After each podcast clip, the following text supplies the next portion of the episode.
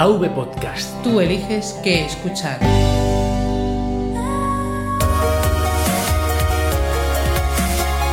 Bienvenidos a Podcast Linux. Un programa para usuarios domésticos del sistema operativo del pingüino.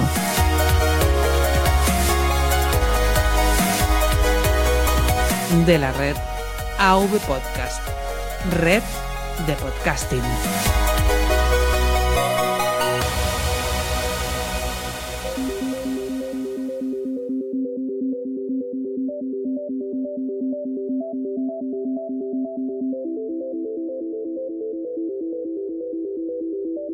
Muy buenas Linuxeros, bienvenido a una entrega más de Podcast Linux. Mi nombre es Juan Feble y dos veces al mes me pongo frente al micrófono para compartir el sistema operativo de escritorio que más nos gusta, GNU Linux. Empezamos este episodio como siempre, con el resumen del programa. Gestor de arranque. Resumen del episodio. En el núcleo kernel hablaremos de la terminal, la herramienta más potente de nuestro sistema operativo. En el gestor de paquetes te hablaré de Clavaro, un programa de mecanografía libre.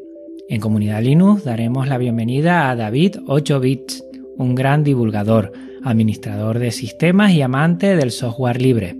Por último, en área de notificaciones le daré un repaso a algunos de los mensajes recibidos en estos últimos episodios. Empezamos. Núcleo kernel. Tema central.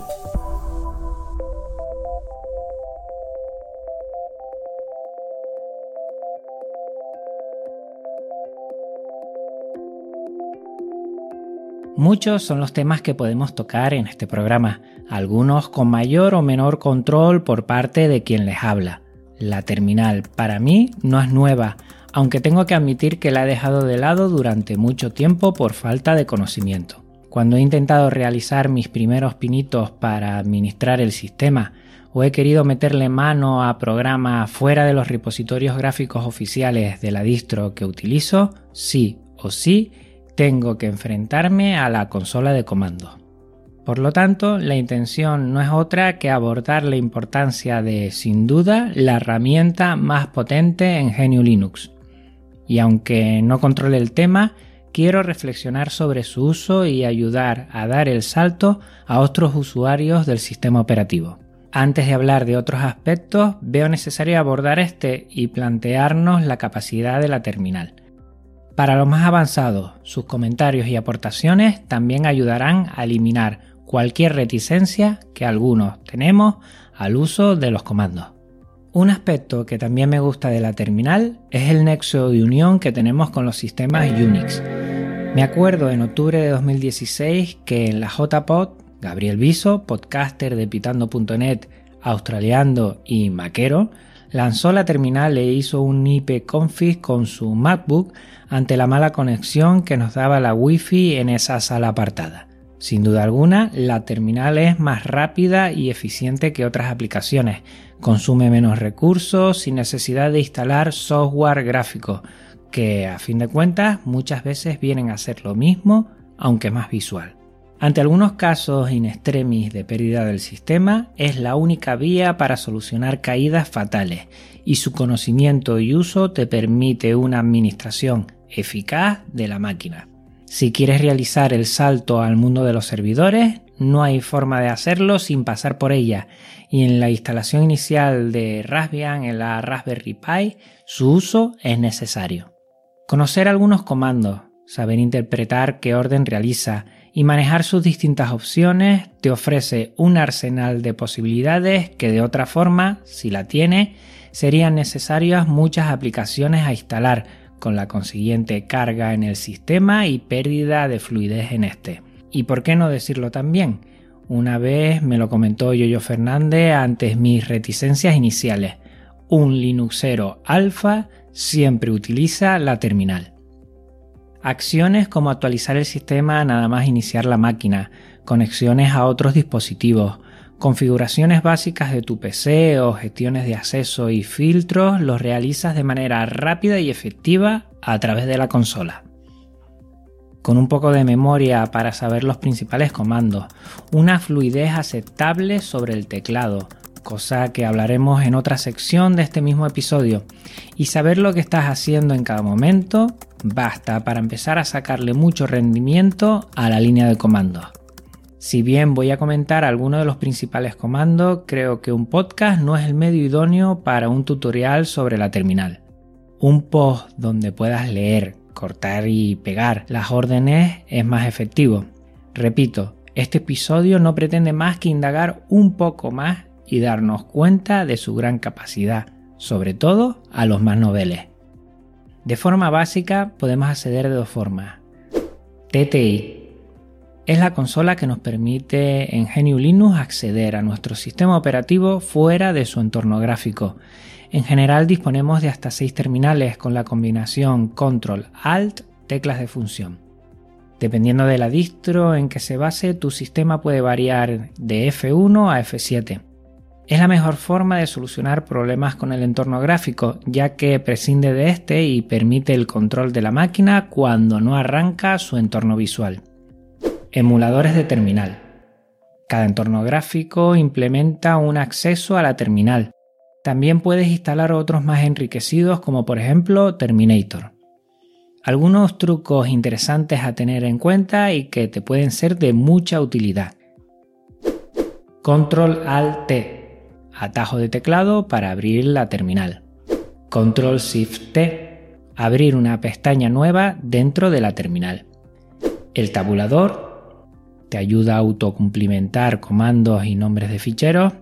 Control L, Limpia la terminal al igual que el comando clear, cursores arriba y abajo, busca en el histórico de comandos, control insert o control alt C, copia texto seleccionado, shift insert o control alt V, pega texto seleccionado, control A, ir al inicio de la línea, control E, ir al final de la línea, alt F, ir hacia adelante de una palabra, al B, ir hacia atrás de una palabra.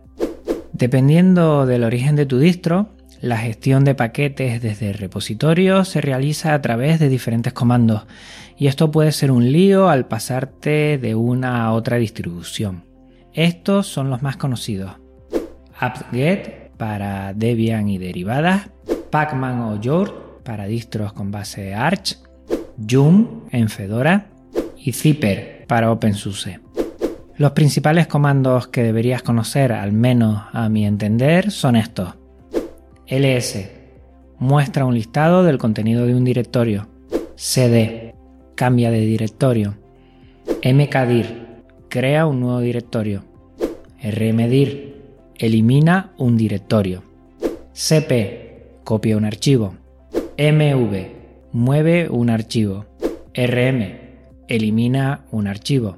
Cat visualiza un archivo de texto. Nano edita un archivo de texto. Chmod cambia el atributo de un archivo.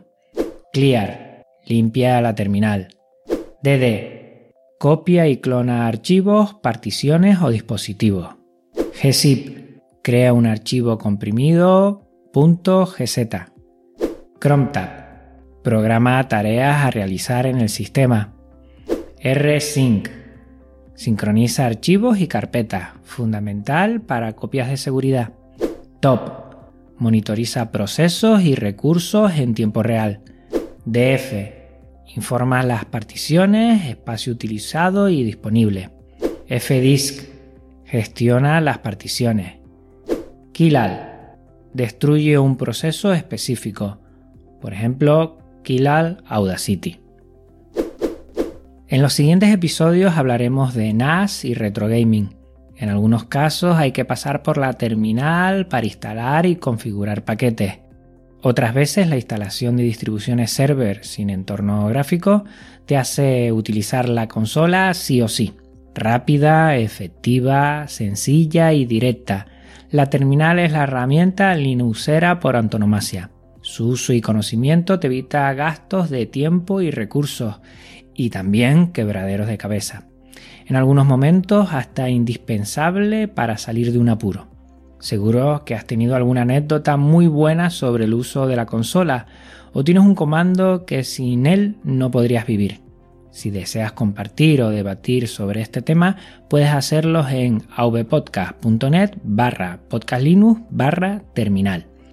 Tus comentarios enriquecen cada episodio y es ese el plus que lo mejoran. Anímate y pasa a dejar tu reflexión. Gestor de paquetes. Analizamos una aplicación.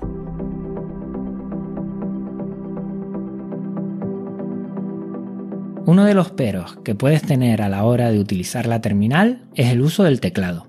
Si no eres muy avispado como yo, la velocidad a la hora de escribir comandos se ve frenada y esto puede ser un handicap al usarla. Mejorar tu mecanografía es básico si utilizas a diario no ya solo la consola, sino la escritura en tus ordenadores y dispositivos. Por eso quiero presentarte Clavaro, un tutor virtual de mecanografía.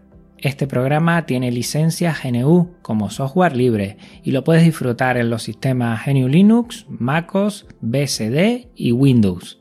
Está dividido en cuatro secciones. Una primera introducción, se señala la correcta posición de las manos y los dedos en el teclado. Un curso básico, aprenderás a teclear los caracteres mirando a la pantalla. Adaptabilidad, mejorar la memorización de las teclas con palabras sin sentido, velocidad, mejora la memorización de las teclas con palabras ya reales y fluidez, último escalón de dificultad con frases y párrafos. Es muy interesante para aprender y practicar mecanografía, adaptándose a cualquier teclado y muchos idiomas. También realiza el dictado sonoro si así lo activamos. No lo recomendaría para niños, siendo óptimo empezar con jóvenes de entre 10 y 12 años. Su aspecto gráfico no es nada del otro mundo, pero se agradece su sencillez para centrarte en él. Necesita un poco de constancia y tiempo. Con 15 minutos al día verás enseguida mejoras en tu mecanografía. Échale un vistazo y nos cuentas qué tal. Yo ya le estoy sacando partido.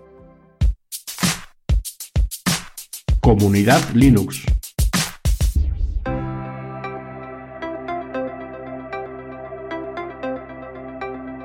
Para dar continuidad al episodio, he querido traer en esta sección a un experto de la terminal y compañero en Kilal Radio.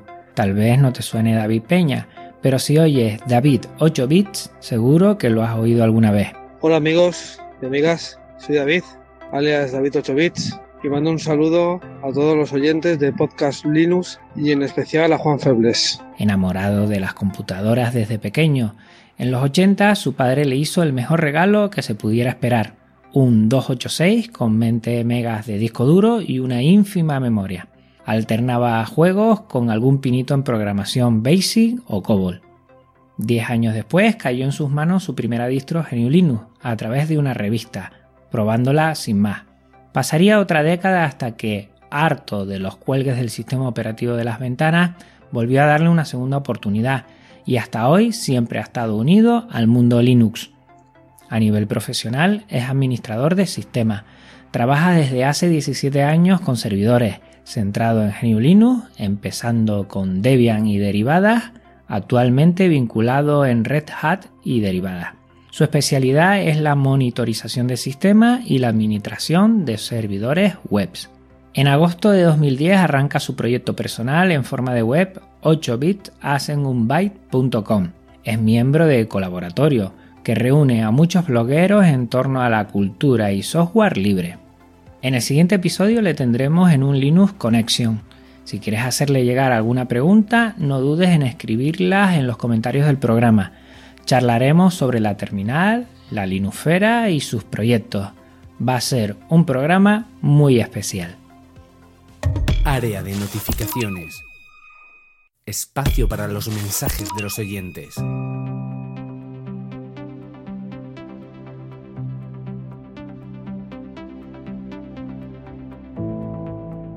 Vamos a volver a echar un vistazo a las nuevas reseñas en iTunes. Agradezco muchísimo los comentarios en este directorio. Es una forma fantástica de hacer más visible el software libre. Muchísimas gracias. En esta ocasión tenemos una de Dick Van Drake. ¿Te animas a usar GNU Linux?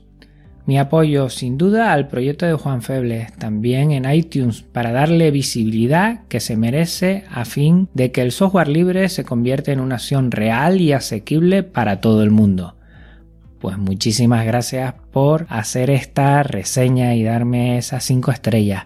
Animo a todos, aunque ya sé que, bueno, iTunes no es un lugar muy accesible para los Linuxeros, pero agradezco mucho, mucho que me pongan una reseña ahí. Te animo a que si puedes acceder y lo puedes hacer de una manera más o menos sencilla, pues lo hagas. Es la forma más directa de hacer más visible el podcast. En el correo podcastlinux.com avpodcast.net también tenemos un solo texto. Open Code dice, hola, lo primero enhorabuena por tu programa de podcast. Contactamos para, si es posible, deja conocer Open Code, evento sobre el software hardware libre que se celebrará el 5 y 6 de mayo en Málaga. Más de 40 actividades en dos días. Para más información la tienes en www Open Source Code, opensourcecode.org. Cualquier duda aquí nos tiene. Gracias. Pues ya lo he comentado en el programa. Sé que igual a Paco Estrada le va a gustar porque él es de allí. Igual le puede ser muy sencillo acercarse, se lo voy a comentar. Y a todos los que estén cerca de esa Málaga tan bonita y querida, pues ya saben, del 5 al 6 de mayo ya tienen un momento y un lugar para encontrarse todos los locos y apasionados por el software y el hardware libre. En Twitter, Matías Medina, arroba Torresman, dice, gracias Juan Febles como siempre demostrando el cariño por el que hacer en cada episodio. Muchas gracias a ti, Matías. Matías es isleño, también es de Tenerife y a ver, Matías, si, si quedamos, a ver si nos vemos. Kidakis, arroba Kidakis, gracias a Podcast Linux descubro esto. Escribid en el terminal cur wttr.in. Esto tiene que ver con que gracias a, poner este comando en la terminal con estas opciones nos sale el tiempo de nuestra zona. Y está muy bien, la verdad que es muy llamativo utilizar la terminal para ello. También Saúl Urique, arroba Chaplin, dice, el clima en consola Linux sí que mola, gracias a Podcast Linux por el dato. Pues es lo mismo, utilícelo si quieren. Pablo Moreira, arroba Pablo Moreira 76, la terminal es la esencia de nuestro sistema. Aquí están las respuestas tail-f barra bar barra love barra siflog. Pues no lo he pillado mucho, Pablo. Me tendrás que explicar esto porque lo intenté poner en el terminal y no me salió nada. Pero se los digo a todos así de claro, soy muy sincero. Con el terminal es que tengo que mejorar y darle mucha intensidad y imprimir mucho tiempo porque lo desconozco bastante. Marta Gómez, arroba misis barra baja dar donado. Yo más que comandos lo que veo súper útil es el drop down terminal como Yakuake en KDE. Pues cuando lo utilizó mm, a mí mm, me desconcertó un poco porque lo tenía en esa parte de arriba a veces se desplegaba pero es por mi falta de experiencia con, con KDE. Y mira lo que te digo, KDE mm, es un entorno gráfico que tengo que volver a, a utilizar. Lo he utilizado muy poco y tengo que volver a utilizarlo. Me siento tan cómodo con lo que es Antergo Genome que, me cuesta, ¿eh? me cuesta. Miren que he intentado eh, alguna vez cambiar de distribución en estos meses que llevo desde que les comenté que gracias a Yoyo Fernández conocí Antergos y cambié allá y, me cuesta, estoy tan cómodo ahí que, me cuesta mucho, pero bueno, antes o después, por indagar un poco y por aprender, eh, cambiaré de distribución y de entorno de escritorio. Oídopi, arroba oídopi, muy interesante el proyecto de Bartot que está preparando desde Podcast Linux. Pues sí, me hallo intentando sacar adelante una Bartot que no es más que una mini recreativa con sus mandos y todo, que no me ha llegado todavía desde China, lo he pedido. Y cuando tengamos el episodio de Retro Gaming, pues, pues ahí lo comentaré. Pero sí, me interesa mucho y sería ideal, ¿no? Sería como un sueño de niño pequeño de tener tu propia recreativa en casa. No estuve yo dándole ¿eh? tiempo, tiempo perdiendo en los salones de recreativa. Ay, sí, yo les contara. Compilando podcast, arroba compilando podcast. Ahora en la nueva radio sobre software libre, compilando.audio. Podcast Linux con el gran Genofonte. Paco Estrada, que está al mando de Compilando Podcast, eh, ha creado una radio 24 horas sobre software libre, sobre Linux, y de vez en cuando va poniendo muchos, muchos episodios de muchos compañeros que tienen podcast linuxeros. Y la verdad para mí es un honor y un placer poder estar ahí. Muchas gracias Paco. Por último a Tareao, arroba Tareao, repoker de podcast sobre Linux Salmorejo Git, Podcast Linux, Compilando Podcast, UGIT Podcast, Eduardo Collado y KDE España. Pues muchas gracias a Tareado, ha hecho un post muy bonito donde salimos todos los que te acabo de contar explicando, bueno, en cada uno lo que le gusta, por dónde va, cuántos episodios tiene y es un honor estar eh, con tantos grandes. Ya lo he comentado alguna vez, algo tenemos que hacer todos nosotros para divulgar, para unir fuerzas y divulgar un poquito más lo que es Genio Linux dentro del podcasting, que se habla muy poco, cada vez más, eso sí es verdad, cada vez yo siento que hay muchos más compañeros que hablamos de Genio Linux, pero tenemos que hacer algo, ya le estoy dando vueltas a la cabeza, para que la gente nos oiga. Da la sensación de que, bueno, somos unos oyentes que, estamos en torno a ellos, pero se queda fuera mucha gente, por lo menos para que les suene de algo todo lo que hacemos, porque se están haciendo cosas muy interesantes dentro de Geniulinus y dentro del podcasting Geniulinus. En la web awepodcast.net destaco los siguientes comentarios. En el episodio 21, Geniulinus en la universidad, Fernando dice, Muy buenas Juan, no sé si no he prestado demasiada atención al podcast porque mientras lo escucho estoy haciendo mis cosillas, pero me ha quedado un regustillo amargo, y no por el podcast en sí, es ameno de principio a fin, sino porque tengo la sensación que un sector como el universitario tendría que ser la avanzadilla de proyectos como por ejemplo el software libre y que serían los usuarios y paladines de un futuro cercano. Se está dejando de lado los proyectos como Linux y se están dedicando a lo cómodo a que nos los den todo hecho, incluso si está mal hecho o no está demasiado bien. Seamos un poco benévolos. Windows no da problemas al principio y parece que todo lo que hace lo hace bien y fácil, pero es solo la fachada, empezando por el costo que eso supone a la universidad, no solo por el sistema operativo, sino por las licencias y luego, claro está, el gasto en seguridad porque los ordenadores suelen estar infectados de virus hasta las orejas, si los PCs y los portátiles las tuvieran, claro. A ver si durante la misión me he quedado un poquito dormido y me he perdido una parte en la que todo esto que he escrito en realidad no pasa. Gracias nuevamente por ofrecernos este tipo de podcast que amenizan sobre todo mis tardes del sábado mientras estoy tecleando por aquí y algunas veces algún día entre semana. Un saludo y feliz semana. Pues Fernando, mm, en la batalla estamos. Está claro que no la vamos ganando esta guerra, pero bueno, ahí estamos batallando y depende tanto de asociaciones, tanto de instituciones como de nosotros mismos que somos usuarios de GNU Linux, pues informar, informar en cada momento. Porque me da la sensación que muchas veces es la ignorancia lo que lleva a muchos a elegir otros sistemas operativos que no son tan abiertos y hasta hace poco yo estaba preguntando a algunos alumnos cómo utilizaban eh, su ordenador y me decían que prácticamente el 99,999 era para utilizarlo en el uso de webs. O sea, eso lo puede hacer a día de hoy GNU Linux perfectamente, con todo lo que conlleva.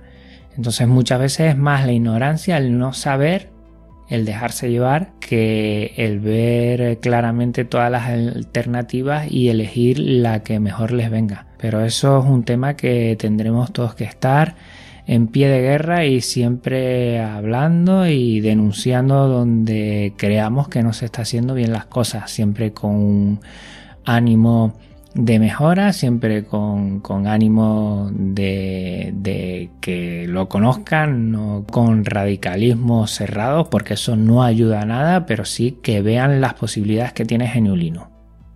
Muchas gracias, Fernando. Bueno, Gaspar nos escribe un texto de más de mil palabras y voy a intentar resumirlo porque si no, bueno, se nos va muchos minutos. Empiezo, hago un salto y sigo por el final.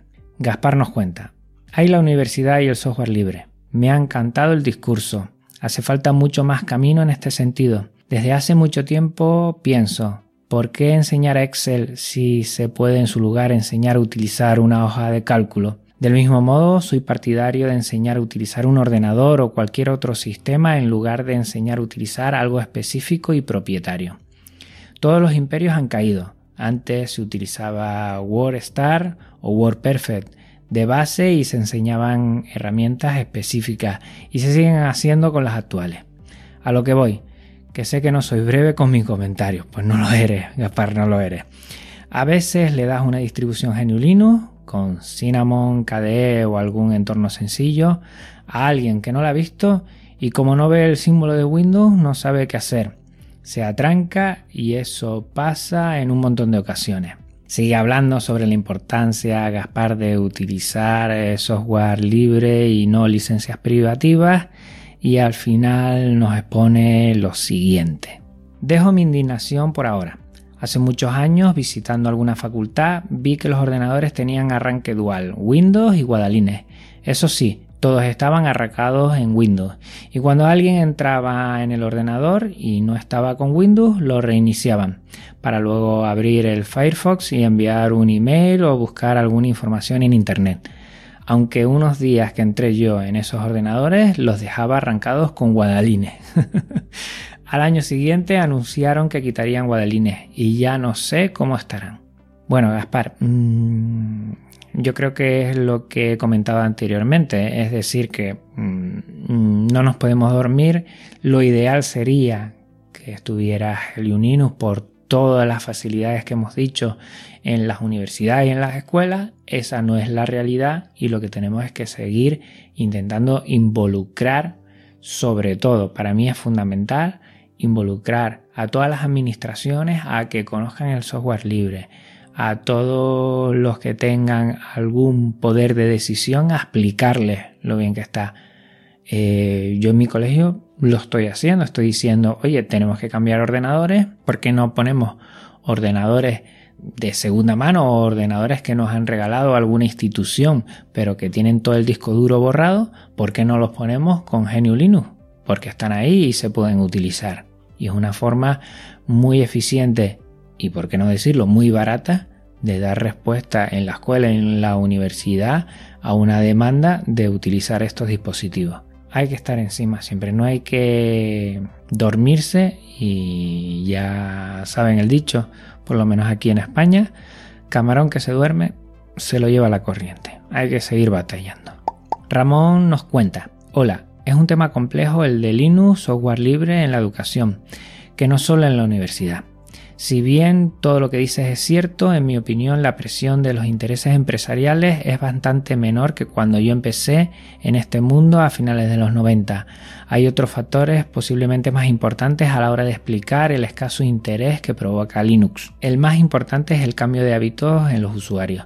En los 90 un usuario típico escolarizado en enseñanza media tenía su primer contacto con un PC a los 13 o 14 años, lo cual ampliaba la ventaja de tener por otras opciones, mientras que ahora cuando un chaval tiene 13 años lo que quiere tener ante todo es un buen móvil de gama alta, una consola para viciarse, etc. Como bien has dicho, no es hasta llegar a la universidad cuando piden y obtienen su primer PC, con lo que los dos primeros años estarán adaptándose a Windows. Y aquí llegamos a la segunda parte del asunto, Linux, 22 años después de que lo instalase por primera vez, una Slutware 2.0 en el verano del 95, sigue siendo un coñazo y no me entendáis mal para el que le guste jugar y le diviertan los retos de hacer funcionar cosas que no quieren hacerlo. Pero al que lo necesita solamente algo útil que se puede usar o compras un PC pensado en Linux o tendrás problemas porque en ese caso que nos ocupa instalar Linux en cualquier MSI de menos de dos años es un dolor de por culpa de la doble gráfica. Con esto quiero decir que sí, que existen presiones, pero pocas porque no es necesario. La sociedad ha cambiado, los usuarios han cambiado y los hábitos de los usuarios también lo han hecho, mientras Linux no lo ha hecho. Sigue teniendo las mismas esquinas que doblar para un usuario novato que hace 20 años, y esa pienso que es la principal barrera y no factores externos, que si bien influyen, lo hacen bastante menos de lo que se piensa en gran parte de la comunidad. Gracias por leerme. Pues gracias a ti Ramón por escribirme. Bueno, yo creo que en 20 años se ha cambiado. Fíjense ahora, por ejemplo, como nuevas distribuciones, como Deepin, por ejemplo, que ahora se está hablando muchísimo sobre ella, visualmente facilita bastante y la instalación mejora mucho. Todavía tenemos el problema de hardware, todavía tenemos otros problemas, pero yo sobre todo pienso que en la universidad hay mucha gente competente para solucionar estos problemas, gente de informática, mucha gente de otros lugares que pueden facilitar que lo que se instale en el ordenador y lo que se decida a la hora de comprar ordenadores sea pensando en Geniulino, porque ahí abaratas mucho los costes. Entonces en ese sentido yo veo que, bueno, las distribuciones han mejorado. Linux Mint ha mejorado un montón y es muy fácil ¿eh? con respecto a hace por lo menos mi, mi reflexión y mis recuerdos hace 10 años. Y después los ordenadores, pues también cada vez es más sencillo que no haya tantas incompatibilidades. Es un hándicap. Yo creo que en la universidad no debería de ser. En la universidad lo que se debería es de dar salida a muchísimos, te lo aseguro, muchísimos dispositivos antiguos de hace 5 o 6 años que normalmente se los intentan quitar de encima para mm, utilizar nuevo porque dicen que ya esté muy antiguo, que no les doy toda la razón y todos sabemos por qué. Y ese equipo antiguo puede ser reutilizado en muchos sitios. Y para trabajar muchísimas cosas vale Geniulino. En el episodio 22, Linux Connection, con la Oficina de Software Libre de la Universidad de La Laguna, Gaspar Fernández nos cuenta otra vez. Fantástico, enhorabuena por el programa. He estado curioseando con R2. Agradecería que fuera un poco más fácil la instalación, pero un día de esto lo instalo y lo pruebo. Estaría bien deshacerse de SPSS y PSPP. Muchas veces no está a la altura. Pues yo también disfruté mucho ¿eh? de SPSS en la universidad, yo creo que lo he contado. Y bueno, esto es ponerte en contacto, Gaspar, con Eduardo Nacimiento y que puedas comentarle. ¿eh? Yo te animo a que lo hagas. Te animo a que lo hagas en osl.ull.es. Puedes contactar con él y explícales las mejoras que tú harías. Yo creo que es interesante y él te lo va a agradecer muchísimo. Es una gran persona, muy, muy preocupado por la difusión del software libre y controla un montón. En Evox, plataforma que recomiendo a todos los que quieran iniciarse a realizar podcast y a los oyentes que deseen buscar nuevos programas en su parrilla diaria, destaco los siguientes comentarios. Caracol Git, me encanta tu podcast sobre todo por el cariño que le pones con detalles como el pitido entre distintos comentarios que te hace la gente. Muy currado, la verdad. También estoy encantado de conocerte y poder hablar contigo a través del grupo de Game Boy Zero. Este grupo es un grupo de Telegram que yo ya lo he comentado tanto en Twitter como en el canal de Telegram que para todos los que quieran cacharrear con la Raspberry Pi Zero para hacerse una consola portátil, pues tienen que entrar aquí en Game Boy Zero. También recomendar el tema del retro gaming con la Raspberry Pi, ya que al querer personalizar las imágenes de RetroPie o Recalbox se aprende tanto de hardware, soldar, hacer tus propias placas, como de software e incluso se aprende a programar en Bash o en Python y ves resultados tangibles que te dan mucha satisfacción. Un abrazo y hasta pronto. Gracias Caracol Git. También me va a ayudar bastante en el tema del episodio de Retro Gaming y quiero tenerte aquí, o sea que no te vayas muy lejos, caracol. Rutmin nos comenta, muy buen podcast como siempre, una gran idea la de limitar los mensajes. Muchas veces queremos solo agradecerte el gran trabajo que realizas. Un saludo. Pues otro para ti, Rutmin. Calum Lynch pues como siempre, Juan Feble, es un placer escuchar a una persona culta como tú abordar temas tan interesantes acerca de Genio Linux, especialmente en el ámbito de la educación. Sigue adelante, esperamos nuevas producciones tuyas. Saludos. Pues muchísimas gracias, Calum. Ciro MX, felicidades, muy interesante el podcast. Hoy terminé de escuchar todos los episodios y ya quiero ver temas que vienen en un futuro recibe un saludo desde la Ciudad de México. Pues otro saludo para ti, Ciro, desde Tenerife. Y no te atragantes mucho, escuchando todos los episodios. Paulus Cribillé, gracias Juan, estás en todo. Hice referencia a su podcast y le gustó mucho. Otro abrazo para ti, Paulus. Javi nos cuenta, excelente podcast, muy amigable y con muy buena información. Te empecé a escuchar desde otra plataforma y me escuché del tirón todo en pocos días. Madre mía, otro. Me ha gustado mucho tu forma de llevar el podcast y las entrevistas que has realizado. Entre otras cosas descubrí algo que ya sabía que existía, pero no sabía cómo buscar gracias a que entrevistaste a David Montalbá de Yurex, que es el servidor LDAP, aunque he sido incapaz de ponerlo en marcha. Un saludo y gracias por estos podcasts. Ahora se me va a hacer larga la espera después de escuchar todos del tirón. Pues Javi, te invito a que vayas al grupo de YouGit en Telegram porque allí hablan muchísimo del tema de servidores y seguro que alguien te va a echar una mano y al final vas a poder eh, ponerlo en marcha, el tuyo. Eh, anímate en UGIT Podcast, búscalo en Telegram o mándale a BCN un mensaje y él mismo te dirá cómo puedes unirte. Y hasta aquí el episodio de hoy. Recuerda que puedes contactar conmigo de la siguiente manera. A través de Twitter, arroba podcastlinux, por correo, podcastlinux arroba y en la web avpodcast.net barra podcastlinux. Tenemos un canal de Telegram para los seguidores que se le hace larga la espera, t.me barra podcastlinux. Y también un canal de YouTube para visualizar mis screencasts, youtube.com barra podcastlinux. No olvides suscribirte en iVoox o en iTunes o pasarte por podcast.com, podcast con K, para no perderte ninguno de mis episodios. Hasta otra Linuxero. Un abrazo muy fuerte. Chao.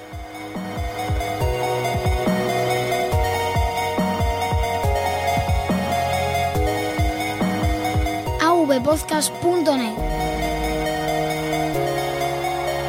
Red de podcasting.